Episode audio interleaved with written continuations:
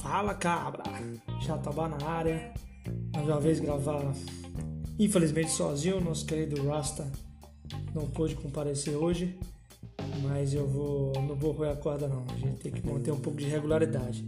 E de antemão falar um pouco da, da dificuldade que a gente está tendo em manter essa regularidade aí. Peço, obviamente, desculpa em nome do Rasta também, mas a gente está querendo mudar um pouco o patamar desse podcast, é, trazer informações com ainda mais embasamento. E para isso dá trabalho, né? E a gente sabe como tudo na vida, se você gasta energia para aquilo, você realmente tem que se entregar. E a gente está tendo só um, um tanto quanto de dificuldade em relação a isso, mas a gente está se regularizando também nos condicionando a estar tá trazendo conteúdo para vocês com ainda mais relevância. Bem, eu vou trazer algumas novidades aqui para você ouvinte. Primeiro, é que eu vou gravar o segundo Pode Berrar. Então, para você que não escutou ainda o primeiro Pode Berrar, dá uma conferida lá, foi a primeira vez que eu gravei só e tal. É, mas e realmente tem um pouquinho de trabalho para uma pesquisa lá.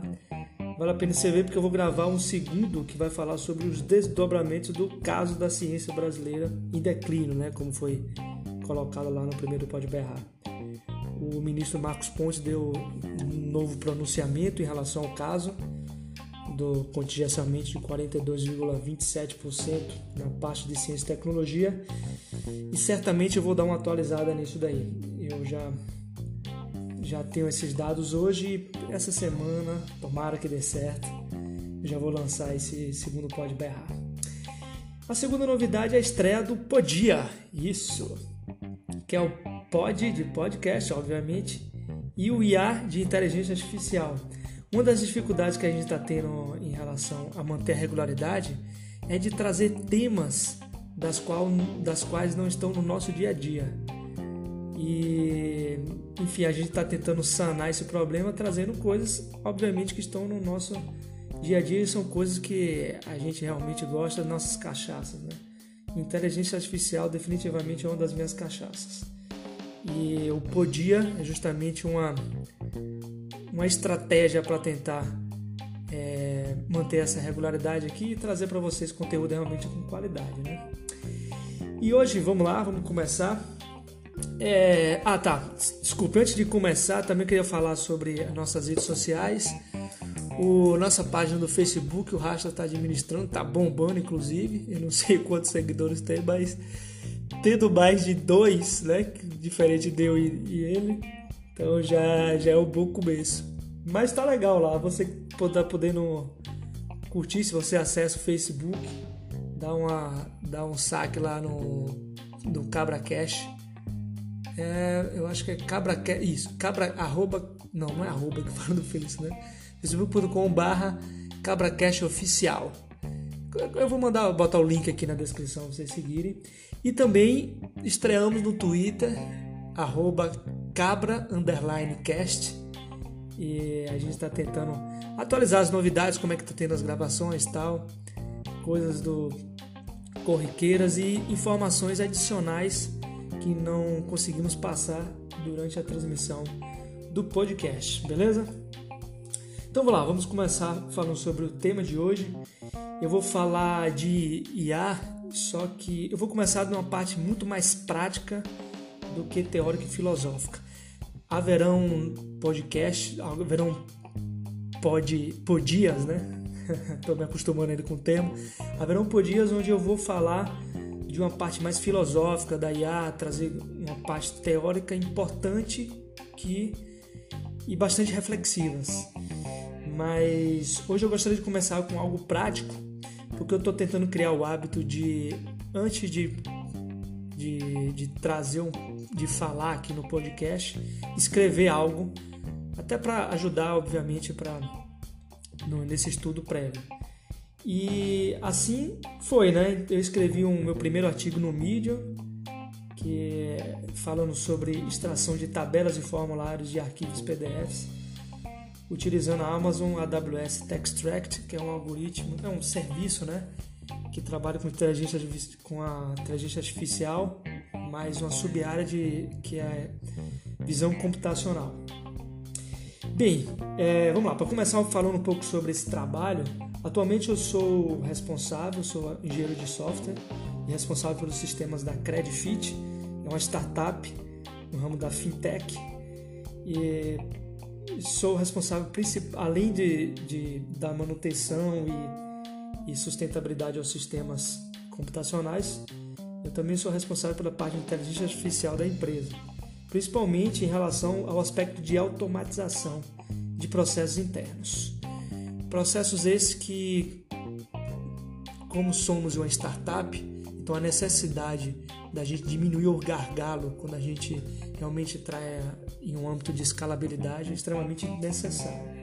Então meu papel lá hoje central é este. Certo, e aí o que foi que aconteceu? Chegou na, no, nos meus braços o primeiro desafio. Hoje na empresa a gente tem um, uma clientela onde a gente precisa é, registrar as informações de empresas e também de clientes terceiros. E essas informações elas vêm completamente despadronizadas em um arquivo PDF. E esse arquivo PDF, onde a qualidade é de digitalizado de um papel. Então imagine você que a gente recebe uma carga gigantesca de, de informações das empresas que estão em PDFs completamente despadronizados. E aí existe uma área operacional que pessoas pegam esses arquivos e vão lá e computam esses arquivos, pasmem, em um arquivo de Excel. É, então existe esse processo manual que a partir do momento que eu cheguei já identifiquei essa possibilidade de a gente estar trabalhando com IA e automatizando esse processo aí.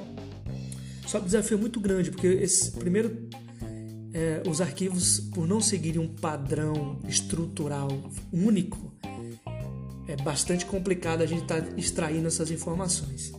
Então, a, aí fica também aqui a dica a você que está escutando, principalmente quem está começando muito júnior, esquece da importância de você fazer um estudo prévio em relação em relação a atividades que demandam um pouco mais de, de braço, né?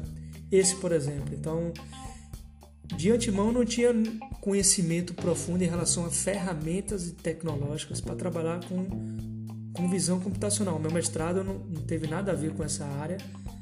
É, se eu tiver a oportunidade de falar um pouquinho sobre depois, eu não vou falar aqui para não me delongar mais.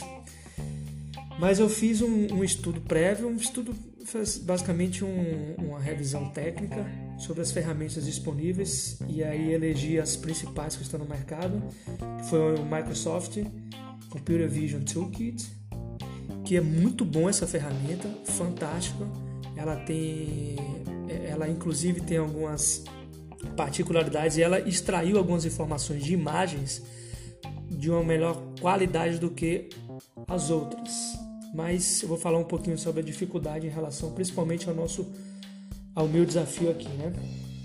Certo, eu também olhei e fez parte do estudo ferramenta OCR da IBM, que essa ferramenta também é bastante poderosa, principalmente quando você usa um outro serviço da IBM que é Classification. Classification, acho que é. Onde ela consegue extrair essa informação de qualquer imagem e você consegue também trazer outras informações adicionais, como sentimento, é, análise estrutural do texto, é, é, digamos que você tem um texto e, e quer trazer palavras-chave dele, então o IBM está bastante avançado em relação a isso. E por fim, o Google Tesseract. Essa ferramenta eu recomendo fortemente para quem pretende trabalhar com open source. Ela é completamente open source e free. É, na verdade, esse projeto Tesseract foi herdado pela Google, é um projeto um tanto quanto antigo e tem várias e várias frentes no GitHub mesmo, tem, tem vários forks né, desse projeto e tem para tudo que a tecnologia você, você pensar. Você pode trabalhar com Python, com JavaScript, com Java e por aí vai. Beleza? Mas por que, que a gente escolheu, elegemos o Textract da AWS? Essa tecnologia é a única que consegue nativamente trabalhar com PDF, então nenhuma das outras ferramentas até o dado momento trabalha nativamente com PDF, você vai ter que converter para algum arquivo de imagem, um PNG ou um JPEG da vida. E também porque o Textract, ele nativamente ele consegue reconhecer é, tabelas e formulários. Então, se, ele, se você escanear, desenhar um, uma tabela mesmo no papel, escanear, jogar no PDF e botar lá no Textract, se ele tiver um mínimo de padrão de uma tabela, ele vai reconhecê-lo como tal. E aí, o que isso quer dizer? O output dessa análise do Textract, ele realmente formata trazendo essa organização e a gente consegue é, exibir isso como tabela, né? vindo ele completamente textual com JSON. Então, não é que o Textract da AWS é melhor que os outros. Para o nosso problema, ele se mostrou muito mais adequado.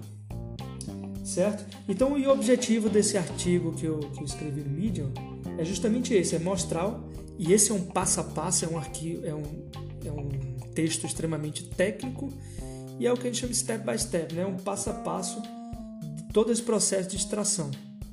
Então, só para ilustrar aqui rapidamente, basicamente o, o, o, usuário ele faz a importação de um arquivo PDF para um S3 Bucket, que nada mais é que um, um serviço da AWS para você armazenar arquivos. A partir do momento que você faz o upload de um PDF em um, em um S3 Bucket do, da AWS, é, eu criei um Lambda que reconhece, cria mecanismo para reconhecer automaticamente esse upload e chama o serviço do Textract. O Textract hoje está dividido em duas frentes.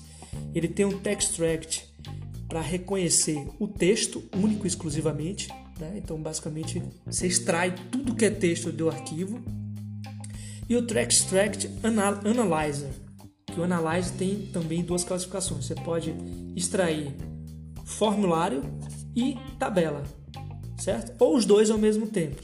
Então você pode fazer isso. Então, assim, o Textract, ele tanto é uma ferramenta OCR, né, que é Optical Character Recognition, que é reconhecimento de caracteres ópticos, né, no, do, do, texto, reconhecimento de texto propriamente dito, e somente o texto ele consegue extrair, como ele também consegue com o Textract Analyze extrair formulários e tabela. O formulário é o que a gente chama de é, Key Value. Então, basicamente, ele traz palavras-chave com seus respectivos valores. Então, digamos que você tem um PDF lá que tem um campo nome da empresa e o CNPJ. Provavelmente ele vai reconhecer isso como um key value e ele vai trazer como formulário já formatado. Então o key vai ser o nome da empresa e ou na verdade, desculpe, né? Nesse caso seria empresa, um key aqui, né? E o, e o value seria o nome propriamente dito. Ou CPF, o CPF, o CNPJ como um key e o value sendo o próprio valor do CNPJ. E também, claro, obviamente, vice-versa. Ele, ele, pode traçar o comparativo de ser o, o que velo o que, o próprio valor, e o. Desculpe, o que sendo a, a empresa e o CNPJ, o seu velo, assim, respectivamente. Certo? Eu não vou falar assim, o passo a passo aqui no, no é, falando aqui, porque enfim, não, não faz sentido. Eu os convido a dar uma, uma olhada lá no artigo e se interessar também, obviamente peço que você dê o seu, suas palmas lá, né? No, no artigo. O Medium tem palmas para referenciar.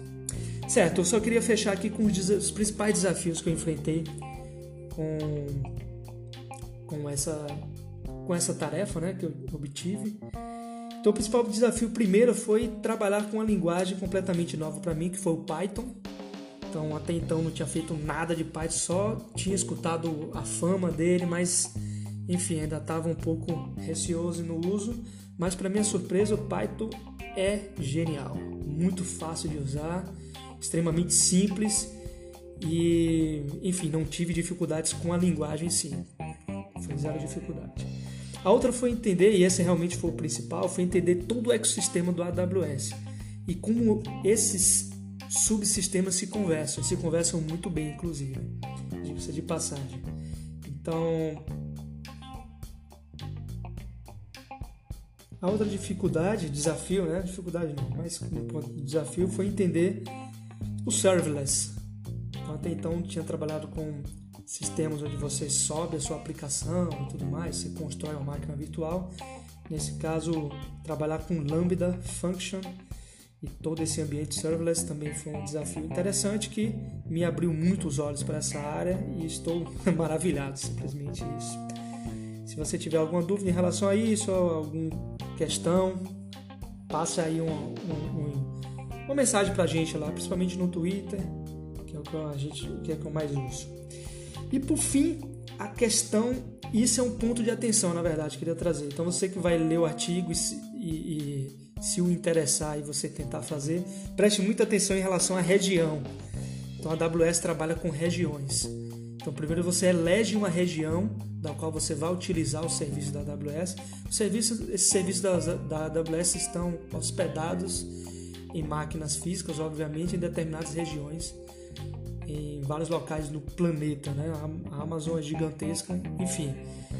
Eleger uma região é de super importância, porque se você for construir um, um, um serviço desse todo aqui, esse mecanismo de extração de texto, que você vai utilizar vários outros serviços, como S3 ou Lambda e por aí vai, você precisa eleger uma região só. E, por exemplo, Textract, esse serviço não está disponível em todas as regiões, são bastante limitadas.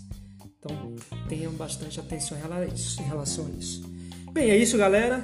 É, esse primeiro técnico foi, na verdade, uma, um, um primeiro tira-gosto aí para a gente seguir nas novas gravações do Podia. Então, se você gostou ou não gostou, reprovou, manda aí sua mensagem nas, nossas redes sociais aí.